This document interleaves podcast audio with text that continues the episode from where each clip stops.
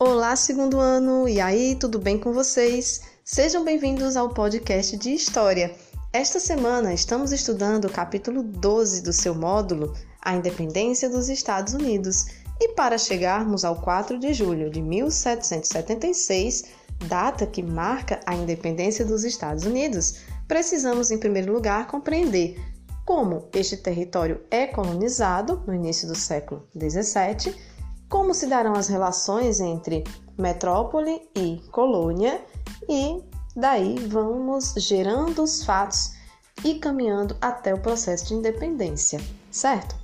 Vale salientar que os Estados Unidos, essas 13 colônias, foram as primeiras na América a tornarem-se independentes de sua metrópole, baseadas nos ideais iluministas. Assim, gerou-se um efeito dominó aqui na América, pois é, as demais colônias que existiam por aqui e que pertenciam a Portugal, Espanha, Holanda, França, começaram também a buscar os seus processos de independência. Vamos entender então o processo de colonização da América do Norte. Inicia-se essa efetiva colonização a partir do ano de 1607, com a fundação de Jamestown, na região chamada de Virgínia, que homenageava a rainha britânica Elizabeth I, a rainha virgem, porque não deixou herdeiros para o seu trono. Nos anos subsequentes, novas colônias seriam criadas na região, como Maryland, New Hampshire e Massachusetts.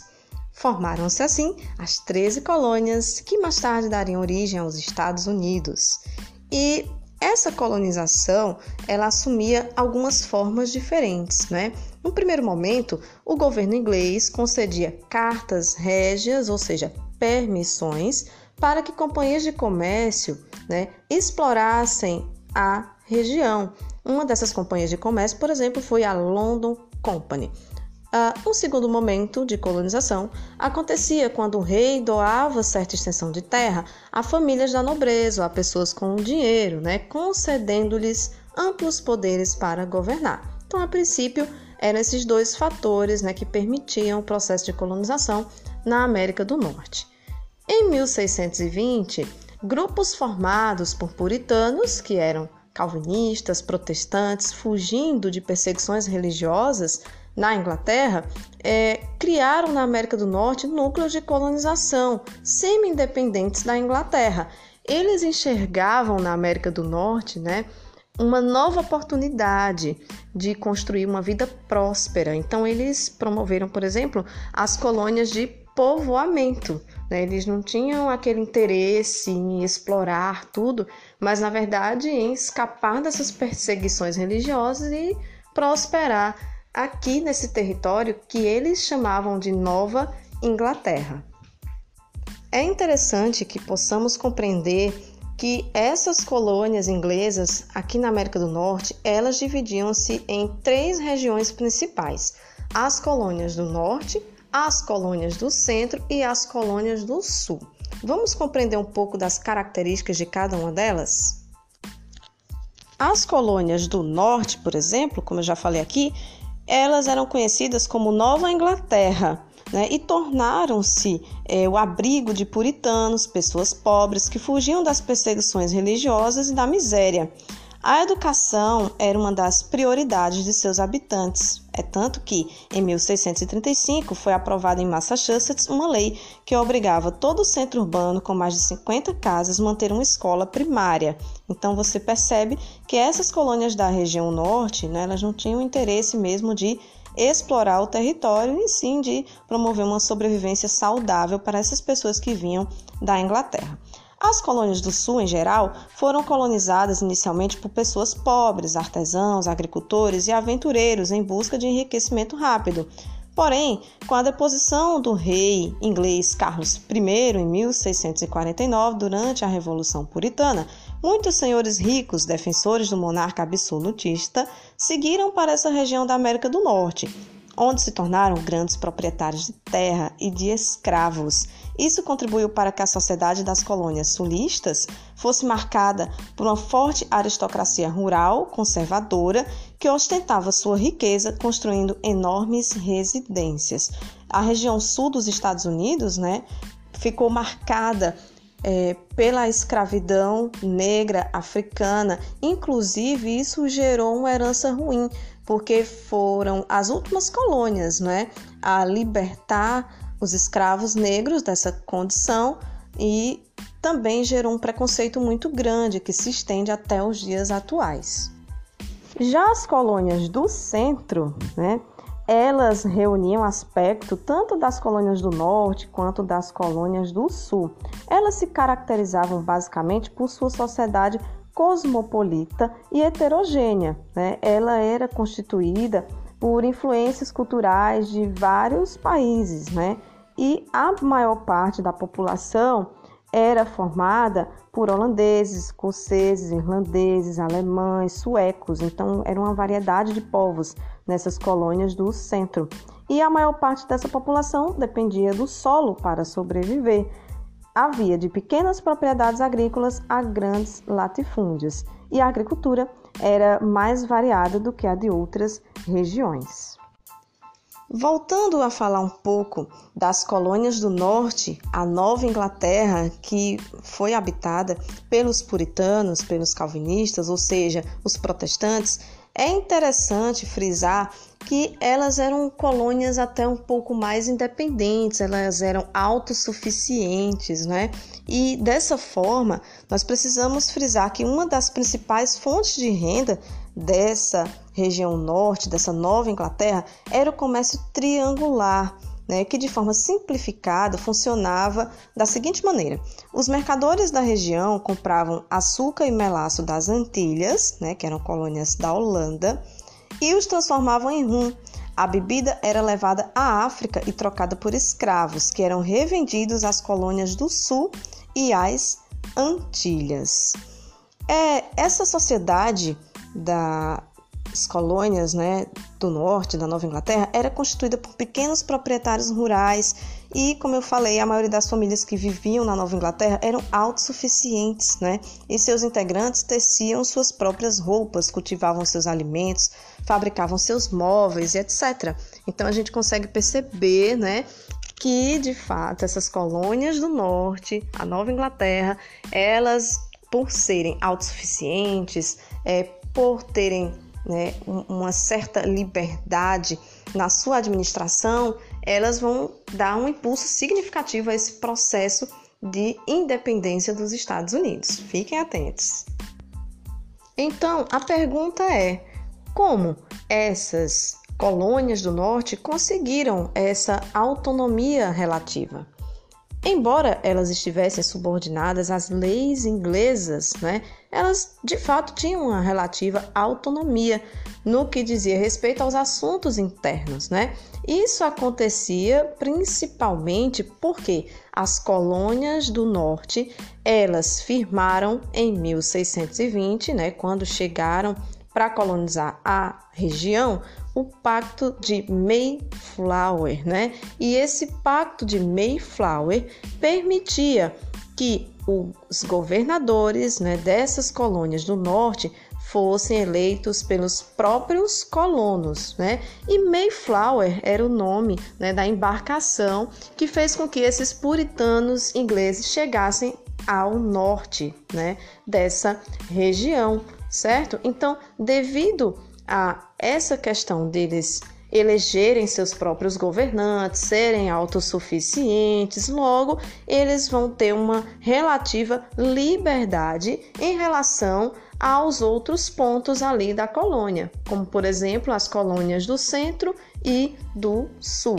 Então, por isso que a gente tem que compreender que essas colônias do norte, a Nova Inglaterra, elas vão ter né, esse papel importante no processo de independência. Compreendidos esses aspectos né, das colônias do norte, do centro do sul, e especialmente do norte, vamos agora partir para os fatos que levaram aos desentendimentos entre as colônias norte-americanas e a sua metrópole, a Inglaterra. Bem, no século XVIII, as relações entre colônia e metrópole começaram a estremecer pouco a pouco, né? Por quê? Porque a Inglaterra impôs muitas restrições, como por exemplo, né, a proibição é, da implantação de fábricas nas colônias que viessem a concorrer com as indústrias britânicas. Então, isso já gerou né, ali um descontentamento desses colonos. Segundo ponto, Guerra dos Sete Anos, um conflito travado entre França e Inglaterra entre os anos de 1756 e 1763, né? Eles disputavam territórios na América do Norte, na Ásia e na África. Esse conflito deixou a Inglaterra em péssima situação financeira, né? Por ter investido é, nessa guerra, eles acabaram perdendo recursos financeiros e onde eles pretendiam recuperar né, esses recursos financeiros, aprovando novas cobranças de impostos, né, tarifas às suas colônias inglesas, tá? Então, é, artigos de uso diário, como por exemplo papel, metais, vidro, chá, né, passaram a ser taxados. Né? Então, esse foi mais um ponto de descontentamento desses colonos ingleses, né? especialmente os do norte. Né? Lembrando que os colonos do sul, né, eles até é, resistiam um pouco a esse processo de independência porque eles eram apoiadores do rei, né? Então a gente vai ver a grande atuação mesmo é das colônias do norte. Então, para vocês terem ideia, né, novas leis, novos impostos foram aprovados nessa época e acabaram revoltando os colonos cada vez mais, como por exemplo a Lei do Açúcar de 1764, né, onde esse açúcar passou a ser taxado e que para as colônias era uma péssima ideia, pois ele era usado para produzir o rum, que era trocado por escravos, né? Tínhamos também em 1765 a Lei do Selo. Tudo que era impresso deveria ter um selo, né? Logo essa lei foi revogada. Esse selo era pago, então eram essas pequenas leis que descontentavam os colonos, né? Os impostos, na verdade, foram se tornando aí é, mais um motivo para a caminhada rumo à independência, né? É, também tivemos as tarifas de Townshend, né? Que foram aprovadas em 1767, onde vários artigos tiveram seus impostos elevados. Então aí começaram a aparecer mais e mais confrontos entre metrópole e colônia. Como esses colonos ingleses né, estavam revoltados, eles começaram a boicotar a compra né, de mercadorias que vinham da Inglaterra. E uma das principais era exatamente o chá. Então, ao não comprar o chá, né, o parlamento britânico ele resolveu voltar atrás e revogar essas leis, esses impostos extras que eles estavam cobrando. Porém, mantiveram né, o imposto sobre o chá. Então, os colonos argumentavam que essa cobrança era ilegal e passaram, a partir de então, a comprar chá contrabandeado da Holanda tá? E esse enfrentamento atingiu seu ápice em 1773, quando três barcos da Companhia Britânica das Índias Ocidentais carregados de chá foram atacados no porto de Boston, em Massachusetts, né? Disfarçados de indígenas, alguns colonos invadiram os navios e lançaram as suas cargas de chá ao mar. Né? Esse fato ficou conhecido como a Festa do Chá de Boston. Então foi um grande confronto aí entre os colonos e a Inglaterra. Mas aí a Inglaterra né, não ficou parada, promoveu uma represália e determinou o fechamento do porto de Boston né, e a ocupação militar da cidade além de aprovar leis que restringiam os poderes da Assembleia de Massachusetts. E essas medidas ficaram conhecidas como leis intoleráveis. Então, esses últimos conflitos entre os colonos e a Inglaterra, de fato, fizeram com que rapidamente caminhasse né, para a independência das 13 colônias americanas.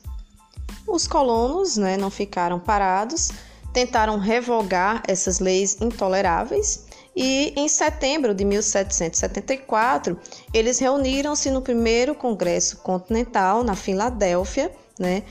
Enviaram a petição ao rei Jorge III e ao parlamento britânico, pedindo né, o fim dessas leis intoleráveis, e o pedido não foi atendido.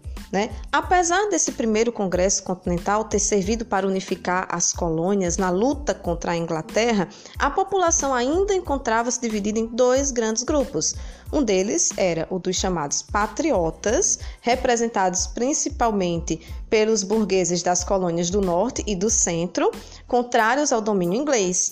E o outro grupo era dos legalistas, que contavam com o apoio dos latifundiários do Sul, fiéis ao rei da Inglaterra. Foi aquilo que eu já expliquei para vocês né, em um comentário anterior, que as colônias do Sul elas vão ser escravocratas, latifundiárias e apoiadoras é, do rei, né? Então elas não vão se engajar tanto nesse processo de independência nem mesmo de libertação dos escravos. Um segundo momento de caminhada para esse processo de independência será o segundo Congresso Continental, marcado para maio de 1775. E nesse momento, tropas britânicas apoiadas pelos legalistas, que eram os sulistas, entraram em choque com os grupos armados de patriotas. Uma vez reunido, o Congresso rompeu com a metrópole e passou a funcionar como um governo informal das 13 colônias aprovando a formação de um exército continental americano, destinado a lutar contra os ingleses. Para comandar essa força armada foi escolhido um militar da Virgínia, o coronel George Washington. Em julho de 1776, uma comissão elaborou a Declaração de Independência das 13 colônias, agora transformadas em Estados Unidos da América. Com a declaração, teve início a Guerra de Independência interessadas no enfraquecimento político e econômico da Inglaterra, França, Holanda e Espanha entraram no conflito ao lado dos revoltosos. As lutas se estenderam até 1781, quando os ingleses foram definitivamente derrotados na Batalha de Yorktown. Dois anos mais tarde, foi assinado em Paris um acordo de paz, no qual a Inglaterra reconheceu formalmente a independência dos Estados Unidos. Já em 1788, os Estados Unidos promulgaram sua Constituição, que, com algumas emendas, encontra-se em vigor até os dias atuais. Fortemente influenciada pelos ideais iluministas, a Carta Norte-Americana definia o novo país como uma república, na qual o poder do Estado estaria dividido entre os poderes executivo, legislativo e judiciário, ao mesmo tempo, estabelecia a soberania popular como fonte de legitimação do poder e reconhecia os direitos civis e políticos dos cidadãos. Né? Esses direitos políticos e civis dos cidadãos eram baseados né, é, nas Bill of Rights de John Locke, também iluminista. Né? E, no caso, esses direitos civis e políticos dos cidadãos asseguravam-lhes a liberdade também religiosa e de opinião. O poder legislativo seria exercido pelo Congresso, formado pela Câmara de Representantes e pelo Senado. O Judiciário teria como órgão central a Suprema Corte. E o Executivo seria exercido pelo Presidente da República, eleito a cada quatro anos.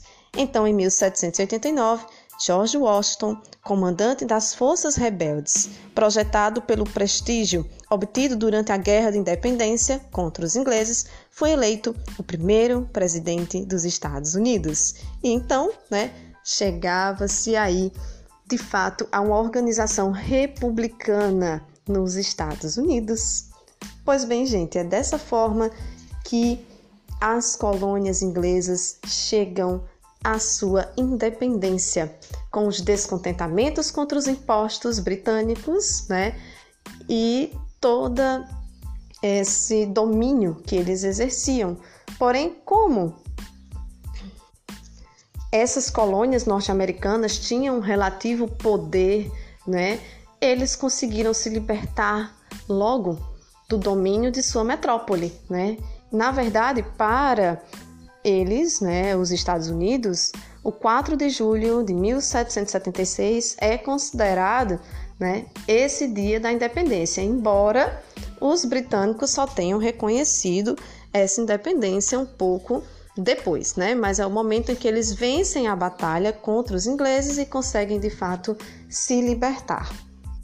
Agora, falando um pouco sobre a questão dessa primeira Constituição dos Estados Unidos, né, que procurava estabelecer a igualdade entre todos, né, a liberdade. Infelizmente, ela não contemplou né, a situação dos negros e dos índios, porque a escravidão ela ficou ainda em vigência, né, e só foi abolida em 1865. Então, um bom tempo depois, certo? Então, embora eles tenham promulgado uma Constituição baseada eh, na obra iluminista de John Locke, com direitos de liberdade para todos, nem todos tiveram direito a essa liberdade, a essa igualdade né, tão esperada. Então, um exemplo é a questão dos negros e dos índios, que ficaram um pouco à parte dessa Constituição.